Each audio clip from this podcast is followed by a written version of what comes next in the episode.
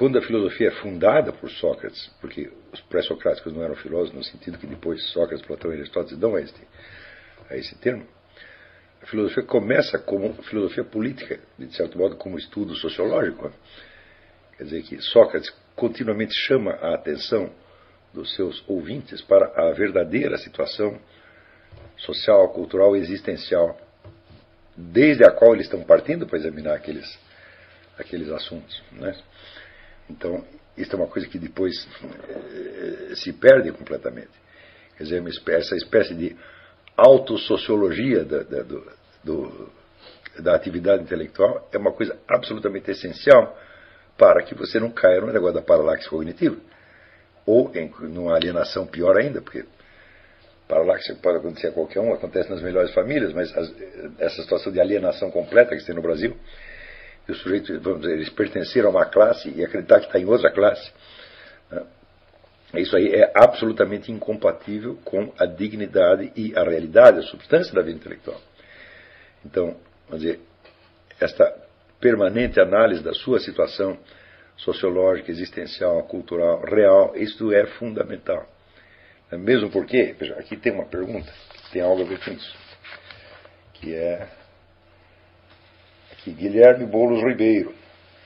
Na aula 43, o senhor ponderou a dificuldade de articulação interdisciplinar entre as diversas ciências, devido ao vácuo existente entre o edifício teórico de cada uma e a própria fragilidade dessas estruturas. Pois bem, poderia a experiência individual do cientista preencher esse vácuo, de modo a permitir, se não um pleno diálogo interdisciplinar, ao menos uma maior clareza da realidade perseguida, ou um aperfeiçoamento de alguma técnica correlata à ciência em questão? Perfeitamente, Guilherme, é exatamente isso. Quer dizer, é na consciência individual que o material bruto do conhecimento, que é produzido dizer, pelas diversas ciências, se transforma em conhecimento efetivo. Lembre-se, registro de conhecimento não é conhecimento. A coisa só se torna conhecimento quando alguém conhece. Quer dizer, quando aquelas possibilidades que estão contidas no registro são reatualizadas por novos atos cognitivos que não só efetivam a compreensão daquilo, mas a integram dentro da estrutura de uma consciência humana real. Então, é absolutamente ridículo você achar que as, as, instituições de educação, de ciência, etc., podem continuar produzindo registros e mais registros e mais registros e mais registros, enquanto o problema da apreensão e absorção disso por uma consciência individual, ninguém quer nem saber. Então, na verdade, a pura coleção de registros é a coleção de meras possibilidades de conhecimento. É como, é, vamos dizer, comida condensada, está entendendo? Você tem que botar uma água ali para a comida crescer, virar comida efetivamente. Então,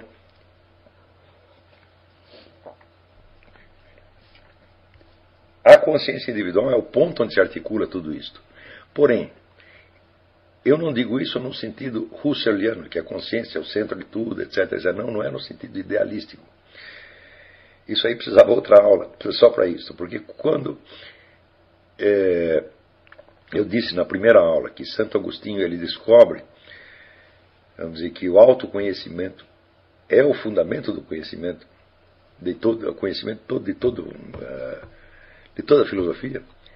Não é o autoconhecimento no sentido individual subjetivo, porque é o autoconhecimento que é obtido na confrontação com o observador onisciente e, portanto, com a objetividade em escala máxima. Hum? Você disser, lembrar do famoso verso do Mallarmé, tel qu'en lui-même enfant l'éternité l'échange. Quer dizer que Deus conhece você na sua inteireza, na sua inteireza, sua realidade, que independe de qualquer viés subjetivo teu. É aquilo que você realmente foi, aquilo que você realmente fez, aquilo que você realmente pensou e que você realmente quis. Tá certo? Deus sonda os rins e corações. Quer dizer, conhece você na sua inteireza, na sua situação, nas suas circunstâncias, etc, etc. É quando você se confronta com esta espécie de supra-objetividade é que o seu autoconhecimento passa a valer alguma coisa. Porque se for só consciência subjetiva, não, daí você cai num negócio idealista que faz tudo girar em torno do seu eu. Então, a grande novidade de Agostinho, e que continuou sendo novidade, uma novidade tão grande que até hoje é que as pessoas não aprenderam direito, é essa profunda e essencial articulação de consciência subjetiva com conhecimento objetivo. Então, para mim, vamos dizer, todos os conhecimentos científicos, todo o legado que está depositado em registros, ele adquire valor no instante em que ele é absorvido por uma consciência, ao ponto de a consciência poder confessar aquilo ao próprio Deus como verdade. Por exemplo, se você aprendeu alguma coisa, sei lá, sobre a, a mecânica quântica, digo, em que sentido você acha que isso é verdade? Hum? Eu digo para você, a mecânica quântica é uma coisa muito exata, mas ela não é plenamente verdade.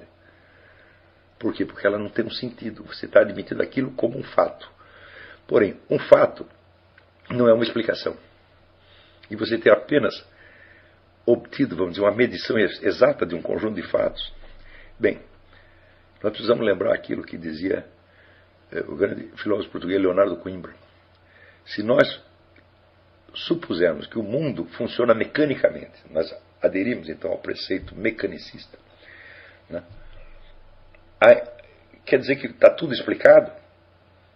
Não, porque existem vários esquemas mecânicos diferentes possíveis que você poderia adotar para explicar a realidade. Seja, mesmo admitindo total o total mecanicismo, e portanto o determinismo de tudo, eu digo muito bem, aceito tudo está determinado, mas como está determinado?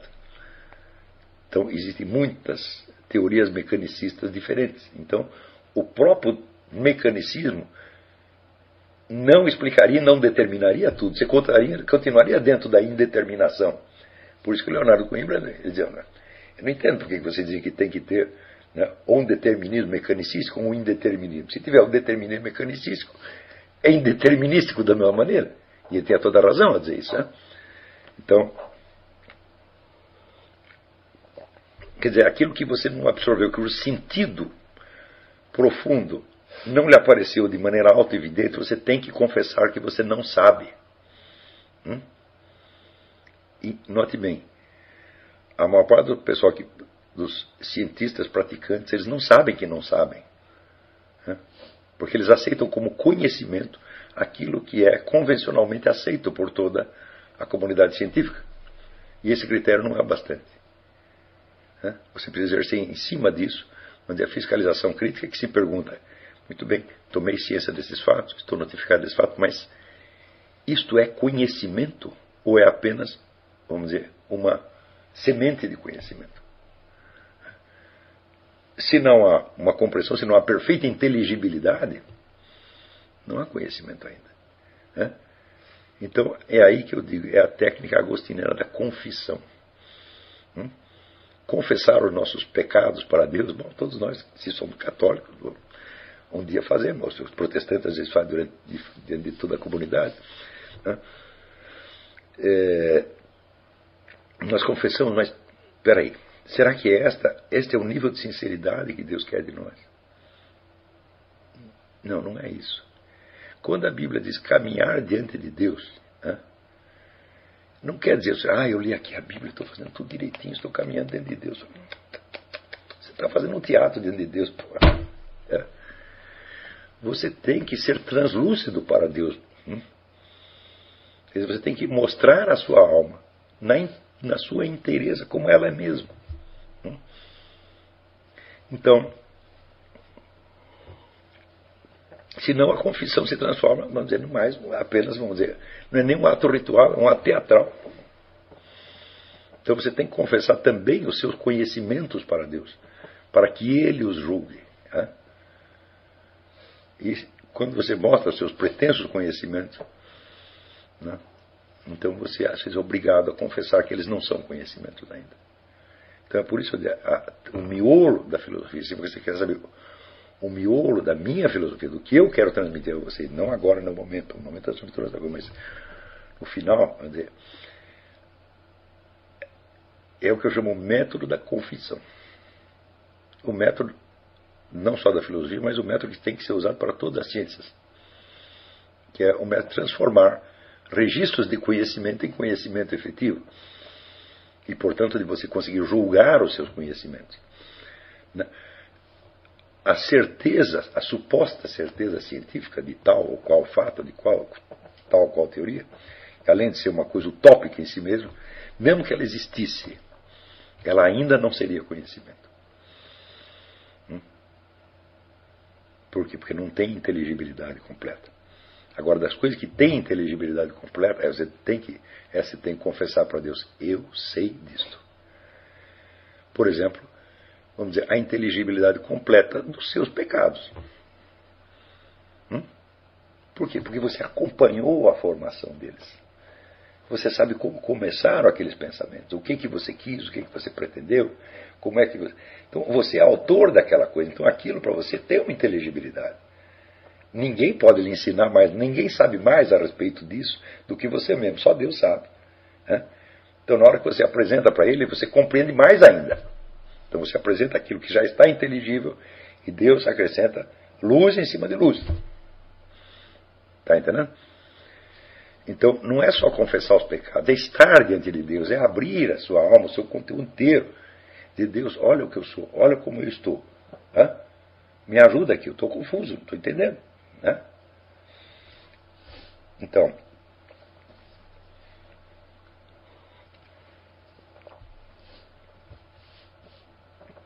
mas é, é por isso que, vamos dizer, este, a prática desse método exige, vamos dizer, aquilo que fazia Sócrates. Nós temos que começar a filosofar a partir da nossa situação real, de quem nós realmente somos. Sócrates conhecia os seus interlocutores. Né? E, mais ainda, a sociedade ateniense tinha para ele uma transparência, como tinha para todo mundo. Quer dizer, todo mundo conhece as instituições, todo mundo conhece as leis. Hoje a sociedade não é tão simples, tão esquemática quanto era a sociedade ateniense, mas isso não nos desobriga de tentar entendê-la, porque é dentro dela que nós estamos. Né? Então, esta sociologia da vida intelectual é absolutamente essencial como começo, mas ela já é a prática da filosofia, porque esta é a atividade principal de Sócrates. Né? Levar as pessoas a compreender a sua situação existencial real é e as limitações, os entraves que os próprios hábitos socialmente adquiridos impõem ao seu conhecimento. Uma série de opacidades, de tabiques mentais, etc., etc., que nós vamos removendo um por um trabalhosamente. Né? Eu citei até a cena em que Alcibiades tenta é, ter uma relação sexual com o velho Sócrates. Eu não posso entender como é que o sujeito faz isso, pensando. Né? Seria né, mais ou menos como, sei lá, eu ir para a cama com o Marco Aurélio Garcia, tá entendendo? Não posso compreender por que ele quis isso, mas não sei. Né? Ele quis, e ele foi lá e falou, falou com Sócrates, né? E o Sócrates deu a entender que ele não estava agindo como um filósofo, porque ele estava querendo só a coisa carnal sensível, ele não estava entendendo onde estava. Quer dizer, a verdadeira beleza que ele via em Sócrates, ele não podia ter acesso a ela por via sexual. Hum? Mesmo que Sócrates fosse mulher, ou ele fosse mulher, não, não tem jeito como comunicar isso sexualmente. O que você está querendo? Né? Está querendo um milagre, eu não posso fazer isso. Então você vai para lá, vai lá fazer suas festinhas, eu vou dormir aqui. Pof. E daí ele diz, ó, eu dormi lá do lado do Sócrates, mas foi né, como dormir do lado, sei lá, de um poste, tá não aconteceu nada. Né? E, o Sócrates está mostrando então qual que é a diferença entre a vida do filósofo e a vida do homem de sociedade, como era Alcibiades, que era um político, um cara de, de família rica, etc, etc. Então é isso aí, vamos dizer, é a sociologia da vida intelectual. Tá e se a filosofia começou assim, tem uma razão para começar assim. Você não pode. Veja, qual é a diferença entre Sócrates e os pré-socráticos? Né? Os pré-socráticos raciocinavam sobre a matéria, o universo, o tempo, etc., etc., abstrata e genericamente, como se eles próprios fossem abstrações falantes. Hum? Então, por isso que isso ainda não é filosofia. Ela é um conhecimento da realidade, é uma ciência de algum modo, é um esboço de ciência. Mas ainda não é filosofia porque não implica aquela conexão intrínseca de conhecimento e consciência que é a marca registrada da filosofia. É isso. E mas falando de sociologia da, da vida intelectual, então eu queria lembrar aqui, ilustrando o que eu falei na primeira parte, um episódio que me foi lembrado pela minha mulher agora, que é em 1996, quando eu lancei o livro Imbecil Coletivo, veja como tudo se junta simbolicamente. Eu estou falando do imbecil coletivo como uma, uma coletânea de documentos sobre a degradação intelectual brasileira. E quando lancei esse livro, então entreguei vários convites para o lançamento por, pelo correio, mas tinha algumas pessoas que, que eu prezava mais, eu pedi que a Roxana entregasse pessoalmente.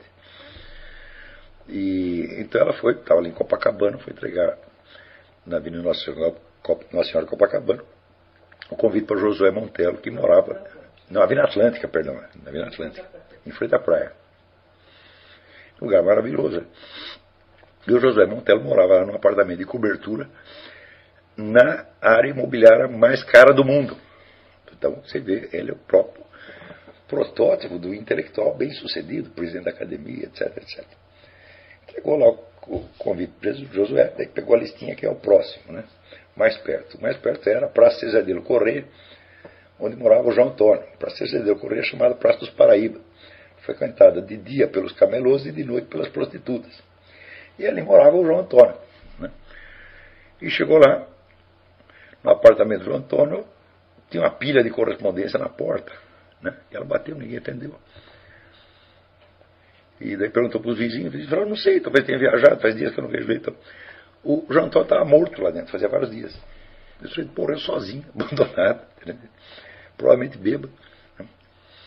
Então, você veja, tem ali as duas camadas de, de intelectuais perfeitamente representadas né? e chegando ao nosso conhecimento através uma, desse acontecimento tristíssimo da morte do João Antônio, o qual era um excelente escritor, mas poderia ter sido um grande escritor, numa, se tivesse uma situação um pouco, um pouco diferente. Então, vamos ver aqui uma. Aqui, Lucas Mendes pergunta. Na página 11 da apresentação do curso online, você fala dos três inimigos da alma: diabo, mundo e carne. Ao falar do diabo, escreve que o diabo não está preocupado em atacar as pequenas coisas, como os adolescentes que se masturbam, mas está preocupado em levar a humanidade para o mal. Assim, isso é excessivamente genérico e talvez demare para má compreensão. Nas aparições de Nossa Senhora, por exemplo, Nossa Senhora fala muito que o objetivo do demônio é a destruição da família. Ou seja, o demônio age contra aquilo que parece pequeno e não tão genérico como contra a humanidade, no adultério, na liberação moral dos filhos e da própria vida familiar. De modo que invoca as famílias a ficarem atentos e ver a prática da oração diária, etc, etc. Não precisa escrever sobre a importância indisputável que o núcleo familiar exerce sobre uma sociedade sã e santa. Muito bem.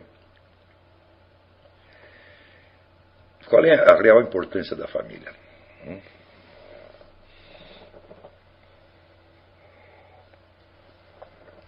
A família, mesmo quando ela é dizer, um ambiente de perdição, a família do Dr. Freud, que comia a própria cunhada, né? mesmo quando a família esteja completamente degradada, a família continua sendo importante, ela tem que ser defendida de qualquer maneira. Não é por razões morais que a família tem que ser defendida. A família tem que ser defendida por o seguinte: a família é uma coisa muito anterior ao Estado. O direito privado antecede o direito público. O direito público se baseia no direito privado. E a família é a primeira instituição onde há regras. Então, a família abade toda a racionalidade e a possibilidade da convivência humana. Está entendendo? Então, se isso a família, o que vai acontecer? Os garotos vão se masturbar mais? Falam, não, não é só isso, meu filho. Se fosse isso, está tudo bem, porque dentro das famílias já fazem isso. O problema é que tudo é destruído. E todas as relações naturais entre os seres humanos são substituídas por relações artificiais criadas pelo Estado. Hum? Por exemplo, você não vê, vê, no Brasil a adoração que se tem hoje pela palavra cidadão? Hum? Então, aqui tenho que lembrar de novo né, o, o filósofo Leonardo Coimbra onde ele dizia o seguinte: que Deus criou o homem, Deus criou o ser humano, e a lei criou o cidadão, o qual é o homem mutilado. O cidadão é uma abstração, ele não é a pessoa humana real. O cidadão é o conjunto das funções que você tem dentro da estrutura legal, prescrita pelo Estado. A existência do Estado, então, pressupõe a existência de relações naturais e civis que o antecedem desde a criação da espécie humana. Hum? Por exemplo, você não pode conceber ali, no, vamos dizer, no paraíso terrestre, um Estado. Não tem Estado nenhum. Hum? Tem os seres humanos e tem a lei divina que Deus botou dentro deles mesmo. Não é isso? Não tem Estado nenhum, não há uma terceira autoridade, não há uma autoridade humana sobre ninguém ali. Então, a partir do momento em que as mais velhas relações do mundo, estabelecidas pelo próprio Deus, hum, são substituídas por um poder humano, isto é o demônio agindo. E isso não tem nada de genérico, meu filho. É? Por quê? Veja, no mesmo artigo que eu estou citando, você não é um artigo várias vezes do Leonardo Coimbra, ele diz que a lei ela se considera absoluta e ela exige a obediência incondicional. Não existe permissão de não cumprir a lei em caso nenhum. Hum? A lei não admite exceção a si própria, a não ser que tenha uma segunda lei. Hum? Mas todo este universo legal do Estado é criado, vamos dizer, com base numa noção relativística onde não se aceita mais o princípio divino, né?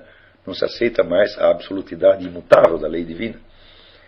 Então, ele diz, a, a existência da lei, no sentido moderno, é autocontraditória. Né?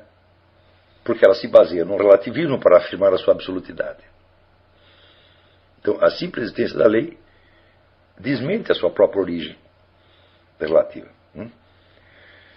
E todo o processo histórico moderno é um processo de substituição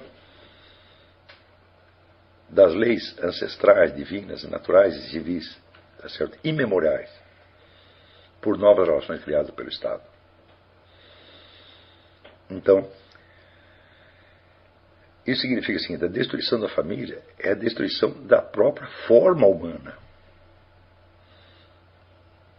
Não existe outra, outra organização dentro da qual o ser humano possa desenvolver a sua personalidade e tornar-se humano mesmo. Não existe nenhuma. Ninguém pode criar uma coisa no lugar dela. Agora, meu filho, se masturbar no banheiro, ué, é na família mesmo que os meninos fazem isso, pô. Desde que o mundo é mundo. Não é isso? Então, aconteceu que à medida que vai sendo perdida a, noção da verdadeira função da igreja no mundo, nós começamos a desenvolver uma obediência pela autoridade religiosa, que já não é mais como autoridade religiosa, e sim como autoridade estatal. É uma burocracia. Hum? E isto chama-se obediência carnal. Hum? Por exemplo,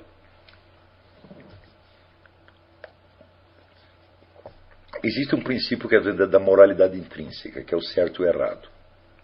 Tá certo? O certo e o errado nos é ensinado por Deus mesmo. Tá certo?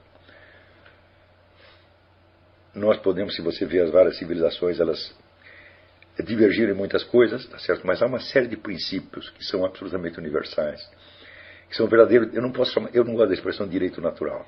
Não há direito natural, só há direito sobrenatural. Tá? Existe direito sobrenatural e existe direito estatal, direito humano, que os seres humanos inventaram. O verdadeiro direito é sobrenatural, quer dizer, aquilo que Deus ensinou à espécie humana. Isso aí é submetido a variações de acordo com épocas, tá certo? Mas em torno de certos princípios, não de certas regras concretas. Vejam, por exemplo, durante a Idade Média, que é a época mais cristã da história do Ocidente. Quando se estuda a história de Abelardo e Heloísa, que Abelardo estava lá transando com a sua aluna fazia um tempão, e ninguém estava ligando muito. Hum?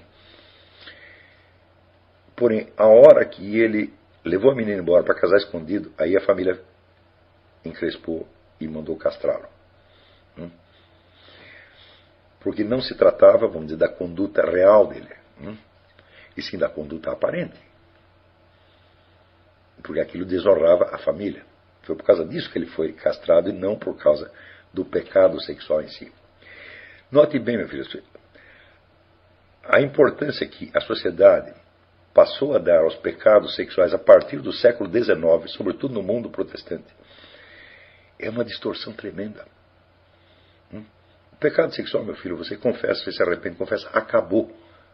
Acabou. Agora, suponha que você fale mal de uma, injustamente de uma pessoa. Hum? Tem uma história judaica, uma vez um, tinha um sujeito que era um difamador compulsivo. Um dia ele se arrependeu e chegou para o rabino e perguntou: Rabino, o que, que eu posso fazer para consertar o que eu fiz? Ele disse: Então, você pega uma pilha de papel, picota bem pequenininho, tudo, põe tudo dentro de um saco, aqueles milhões de pedacinhos de papel, põe no saco, sobe no edifício mais alto e joga para o vento. Depois você volta aqui falar comigo. Deu, o cara voltou, pronto, Rabino, já espalhei os papeizinhos. Bom, agora cata de volta. Isso é difamação. Ela nunca tem conserto. Está entendendo? Se você rouba uma pessoa, hum, depois você pode devolver os bens, até duplicados, mas e o tempo que ela passou desprovida desses bens que eram delas? Você não pode devolver o tempo. Está compreendendo? Se você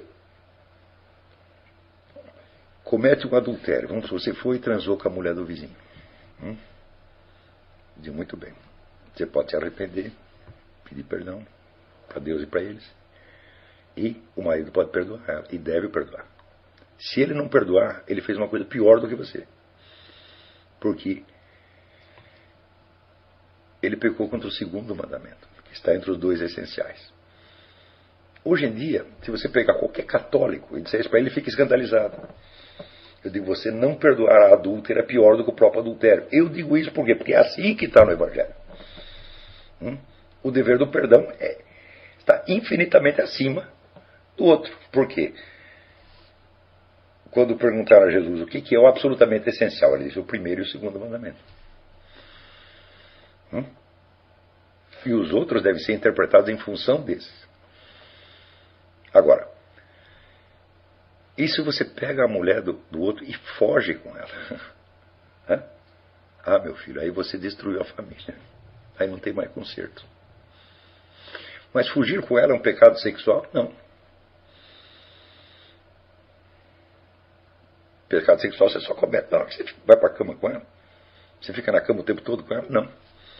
Quer dizer, você construiu uma outra unidade fora. A gravidade da coisa não está no ato sexual, está na destruição da família. Isso aí não tem conserto. Hum? Isso é muito difícil de você consertar, ou talvez impossível. Se você mata uma pessoa, não tem mais volta. Então, agora, eu vejo que todos esses outros pecados, que para mim estão muito claros, os católicos que eu conheço são praticamente indiferentes a todos eles. Por exemplo, a negação do perdão. Hum? Existe um verso do poeta italiano Sérgio Corazini, que a mulher dele fugiu com outro e depois ela pede perdão, pede para voltar. E ela manda perguntar se ele perdoa. E ele responde: Dite loro que perdonino sempre, sempre, tutto, tutto. Né? Esse aqui está certo. Né? Então, essa é a obrigação. Você perguntar, o que, que é o amor ao próximo. O amor é essencialmente o perdão. Porque Jesus Cristo disse: amar uns aos outros como eu vos amei. O que, que Jesus Cristo veio nos dar essencialmente? O perdão. Este é o grande dom. Hum? Se você não é capaz de exercer o perdão, meu filho, então os palpites que você tem a dar sobre a moral sexual do outro, é melhor tu ficar quieto. Hum? Eu já vi tanto mal acontecer por causa disso, tanto mal. Porém, os pecados sexuais são acusados em público. Hum? E a falta do perdão? Ah, é uma coisa íntima, ninguém sabe. Então, a pessoa inverte, inverte a, inverte a ordem e está com a consciência tranquila. Por quê? Está apegado a uma coisa que se chama obediência carnal. Está obedecendo, vamos dizer, a uma regra social que te pune e te castiga. Ora, você veja.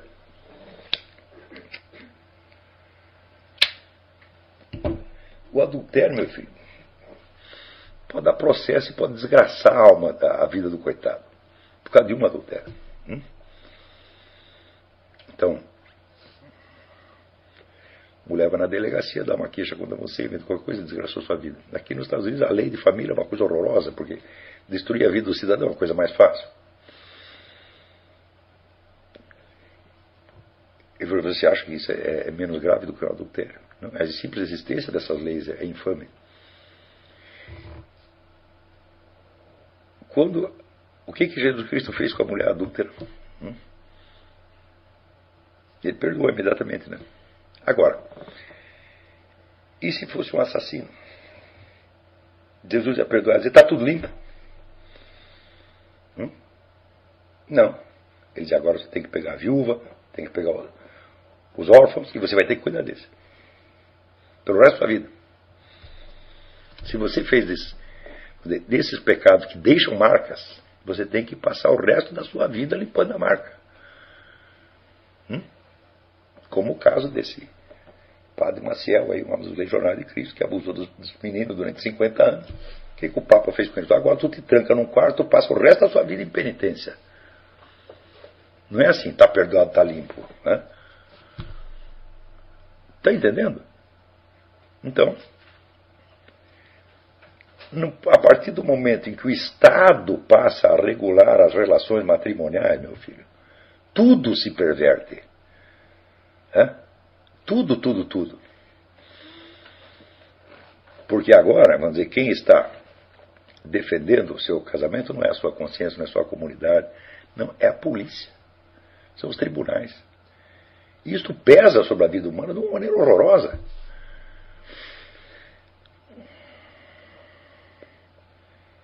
Então, eu tenho a impressão que Nossa Senhora sabe muito mais sobre isso do que eu. Eu até onde pude perceber, a destruição da família é uma coisa infinitamente mais grave do que o que chama a liberação dos filhos.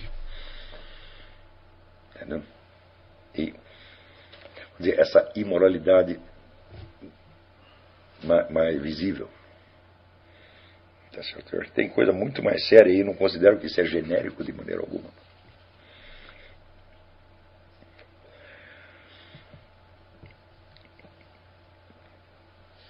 Veja, você tem muitos casos na Bíblia em que um comportamento sexual inconveniente é perdoado imediatamente. Até quando ele implicou coisa pior, como no caso de Davi. Né? No caso de Davi, Deus puniu, claro, matou o filho de Davi. Mas por quê? Por causa do adultério ou por causa do homicídio? Hoje em dia, o sujeito que chega para mim e disser que o menino que se masturbou no banheiro vai para o inferno junto com Joseph Stalin, é, eu digo, você é um monstro. Essa é uma mentalidade monstruosa. Onde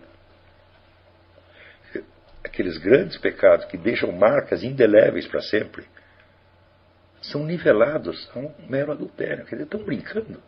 Outra coisa, a palavra adultério na Bíblia. Tá ela sempre vem sobrecarregada de segunda e terceira camada de sentido. Hum? Adultério é também uma imagem da infidelidade ao próprio Deus, né? ao culto de ídolos. Olha, o direito de família hoje é um ídolo. O direito de família, como está no Estado, é um, é um ídolo. Se você leva isso a sério e você acha que isso é cristianismo, não estou dizendo você, não, não vai entender como uma crítica pessoal, não estou falando de você, evidentemente, estou falando não, de modo mais, mais genérico. A partir da hora que o Estado interfere nessas coisas, todo o panorama fica todo nublado, todo confuso, e você se orientar moralmente no meio disso é muito difícil. Hum? Então, claro, se você comete adultério, é um pecado, sim. Tá certo? Mas eu acho que não perdoar um adultério, eu acho que é mais pecado. Já tinha pensado nisso? Então, quando? Vocês lembram uma aula que eu dei um tempo atrás?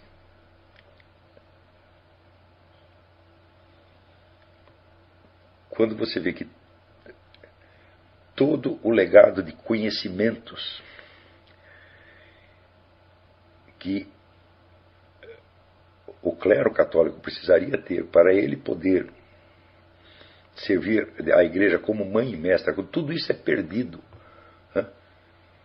E volta pelas mãos de muçulmanos, de budistas, etc, etc. Né? E ao mesmo tempo você vê a igreja totalmente desorientada. Né? Toda a alta hierarquia corrupta, vendida para o inimigo. Né? Ora, um pouco de senso das proporções não, não, não, não fará mal. Você está entendendo? Então, quantos católicos eu não, já não vi falar né, contra a imoralidade, contra a pornografia, etc, etc, etc. Quem quer examinar essas coisas? Ontem mesmo estava ouvindo, até, até no YouTube, ele falando de todos os imensos males que o Paulo VI fez à igreja. E ele usava essa mesma expressão, obediência carnal. As pessoas obedecem a esse homem por senso de obediência carnal. Você não está obedecendo como representante de Deus. Você está obedecendo porque ele é um chefe de uma burocracia. Você tem medo de ser rejeitado socialmente. E é por isso que você está obedecendo. Ou porque você não sabe ficar numa situação de desorientação. Por exemplo, havia uma discussão se o mandato do Papa é válido ou se não é. O sede vacantista dizia que não tem Papa nenhum. E, bom, eu nunca soube a solução desse problema. Ninguém sabe. Nós vivemos uma situação misteriosa. Você sabe se o mandato do Papa é válido? Eu falei, não sei. Hum. Eu ajo como se fosse. Hum. Mas não, não posso afirmar. Eu não sei a solução disso. Então nós estamos numa situação de uma espécie de vácuo, nós estamos como boiando. Não há mais aquele senso, vamos dizer, de hierarquia institucional. Não há mais, gente. É? Isso acabou. Acabou mesmo, não é brincadeira. Se você sabe, por exemplo, que o Papa diz uma coisa, o seu assessor de imprensa chega lá e diz outra coisa, é? e o Papa não pode desmentir o assessor de imprensa, de qual dos dois você vai obedecer? Não se iluda, meu filho, o Vaticano está todinho infiltrado, é 80%. Mas todo mundo gosta de saber, ah, nós temos aqui uma hierarquia milenar, etc. Isso dá um senso de segurança social para você. É? E por que, que Deus permite, vamos dizer, que a igreja sofra essa autodemolição? Hum? É para nós aprendermos a obedecer a Ele e não a uma hierarquia externa. Hum? Claro, essa hierarquia ela é santa em si, tá certo? Mas não desta maneira que as pessoas estão entendendo. Muitas vezes eu disse coisas que escandalizaram os católicos. Digo, por exemplo, eu não vou pegar um desses, desses bispos aí da, da CNBB, né? Que Agora estão reclamando por causa do abortismo, de mas vocês ajudaram essa gente a chegar ao poder, né? Quer dizer, vocês traíram tudo. E quer que eu continue te chamando de eminência? Eminência é uma pinóia. Você colaborou com essa gente, você está excomungado. Você pode estar tá aí com. Né? Todo purpurado, com seu chapéu de bispo, etc. Para mim você é um palhaço. Você não é nada, eu não vou te obedecer. Não ligo porque você disse. Eu não posso fazer isto. É? Por quê? Só para não ferir as aparências? Eu digo, mas eles acabaram com as aparências já. Então nós temos que entender que é, essa é uma situação de extrema crise, gente. Não é brincadeira. Agora, nunca confunda dizer, a lei de Deus com a decência burguesa. Nunca. Aqui, nos Estados Unidos, onde a maioria é protestante, é quase quase impossível você levar um cara a entender isso. Para um católico é mais fácil para entender. É? Mas o protestante liga tanto para a decência. Por exemplo, aqui eles têm essa instituição do sujeito que confia. O pastor pecou, ele se confessa em público. Eu acho isso horroroso. É?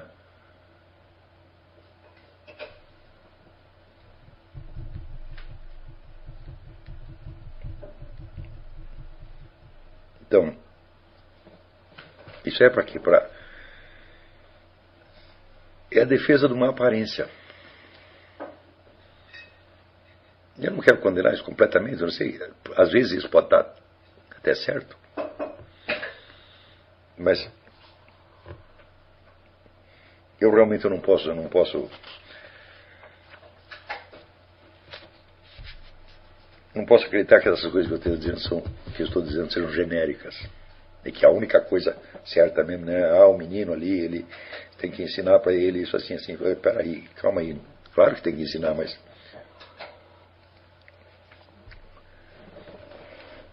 Há um senso de hierarquia que a gente nunca pode perder.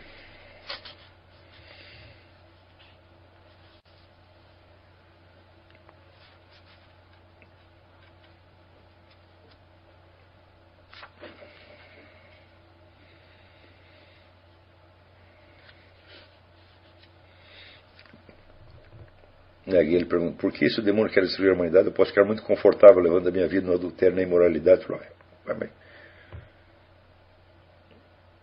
Primeiro, quem diz que isso é muito confortável? Hum? Eu não acho que era nada, nada de confortável. Eu acho que é uma desgraça o sujeito viver assim.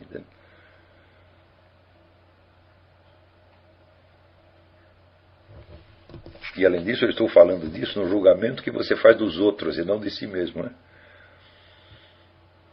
Consigo mesmo, seja severo, exija o mais alto que você possa. Mas, no julgamento dos outros, lembra da situação, situação da complexidade da situação, lembra da hierarquia dos valores. Né? E vê que não dá para você falar no mesmo tom com esse menino que se masturbou no banheiro, tá entendendo? e com o bispo que vem da igreja. Não dá para falar. Né?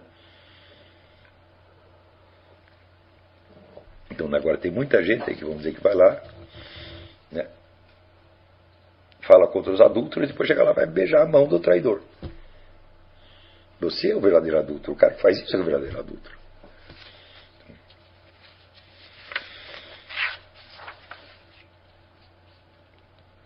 Vamos ver.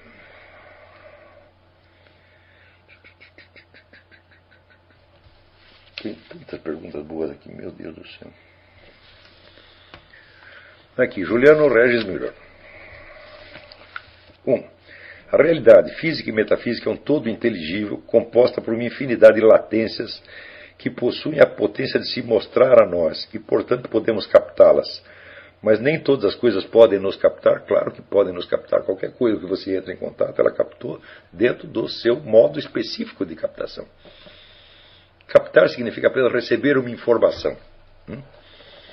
Se você pega uma pedra e a levanta, ela recebeu essa informação. Ela foi alterada. Entendeu? Ela não é alterada em modo subjetivo.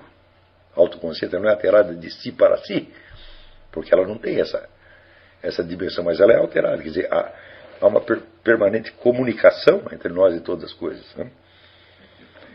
Dois, quando conhecemos alguém, acontece uma afirmação da nossa existência e esse ser em particular, a sua constituição interna, e não só a sua espécie fica gravada na nossa alma, isso passa a fazer parte da nossa história, sem sombra de dúvida. Vamos dizer, cada pessoa que você conhece atualiza um aspecto seu, atualiza um aspecto dela. Tá certo? Que antes estava latente. Tá certo? Então, isso aí é o que fica, você tem razão, o que fica gravado é aquela individualidade insubstituível e mais ainda inexpressável. Hum? Por exemplo, você conhece as pessoas que você ama, as pessoas do seu círculo, sua mulher, seu filho, etc, etc, etc. Você pode defini-las? Não.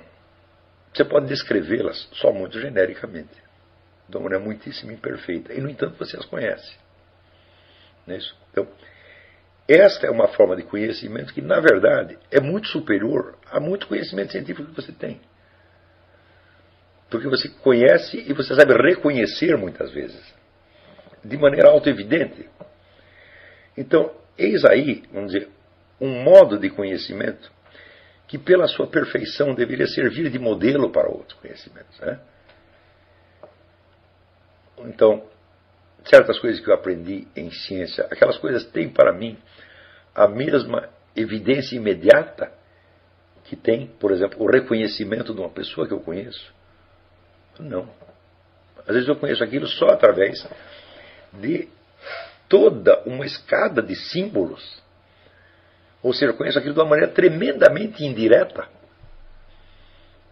E, no entanto, eu digo que ah, esse conhecimento é firme, porque é científico. Mas o que, que, é isso? Hum? Então, ele é conhecido somente num aspecto abstrativo que foi confirmado por várias outras pessoas. Mas, como eu disse, ele não chega a ser um conhecimento ainda. Falta muito para que ele seja um conhecimento.